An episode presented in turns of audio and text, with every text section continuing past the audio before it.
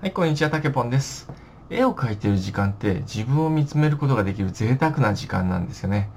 その感覚を多くの人に感じてほしいっていうことで、絵の描き方、コツなんかを YouTube やブログで日々情報発信をしてます。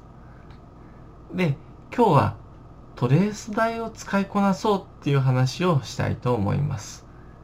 まあ、最近ね、あのーこのラジオ発信を始めてから、これボケ防止にいいなって思いながらいろいろ、え発信してきてたんですけども、よくよく考えたら、メンタル的な考え方についてばっかり話をしてて、絵を描くことについての発信っていうのが少なかったなっていうことで、まあ今日はちょっと絵を描くっていうこと、絵を上達するためにはっていうことについてちょっとお話をしてみたいかなと思って、えーこのテーマを選びました。で、このトレース台っていうのは、最近ものすごく安くなってきてるんですよね。もう僕が昔欲しかった時、僕が学生時代の時トレース台って憧れたんですけど、その時にはもうこれ何万もしたんですよ。この何万円も、あのね、中学生、高校生っていう身分でとても出せなかったんで、えー憧れたまんま買えなかったんですけど、最近じゃこれがね、アマゾンとか見ると2000円ぐらいで結構いい製品売ってるんですよね。僕が買ったやつも、えー3000円ぐらいで買ったものが、1年、2年経ったら2000円に落ちてるんですよ。で、しかもね、あの、トレース台にマグネットでペタって原稿貼れたりなんかして便利だな、これって、えー思うものいっぱいあるんですけども。で、じゃあこのトレース台って何に使うのっていうところですよね。で、トレース台で、えー絵を写す。これも結構練習にはなるんですよ。例えば自分の好きな人のイラストを写す。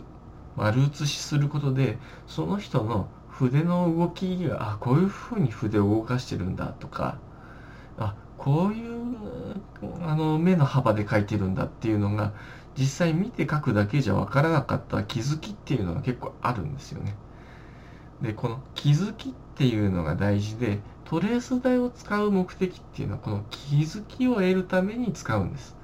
なんで、ひたすら何も考えずに、えー習字の練習みたいに、えー上手い人の絵を写しまくっても、何にも上達しないです。正直言ってもうトレース以外は描けないっていう風になっちゃいますね。でそうじゃなくて、えーこのトレース台を使うときには、えー写すときに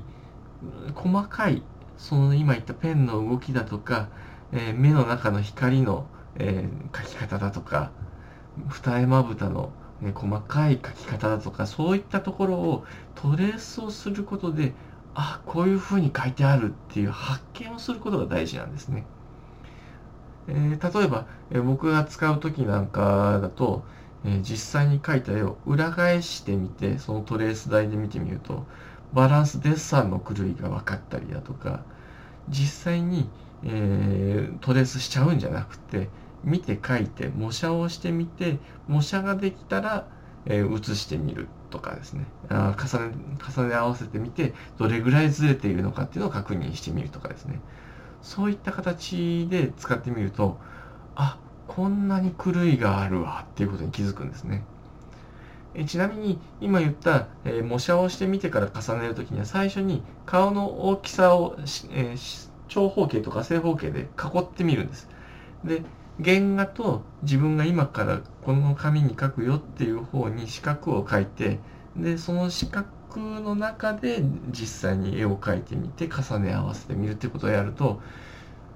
本来だったらぴったり重ならないといけないんですよね。それがうまく重ならないっていうことがよくあるんです。こういう気づきを、えー自分一人の力で見つけられると。本当だったら他の人に見てもらってあこれおかしいんじゃないあそこはおかしいんじゃないっていうふうに見てもらうのが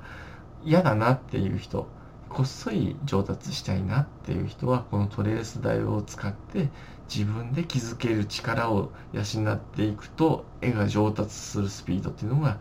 どんどん上がっていきます。というわけで今日はトレース台を使いこなそうっていうお話をしました。こんな感じでね、えーぼちぼちと音声発信をこれからもやっていきたいと思ってますんで、応援の方よろしくお願いします。たけぽんでした。またね。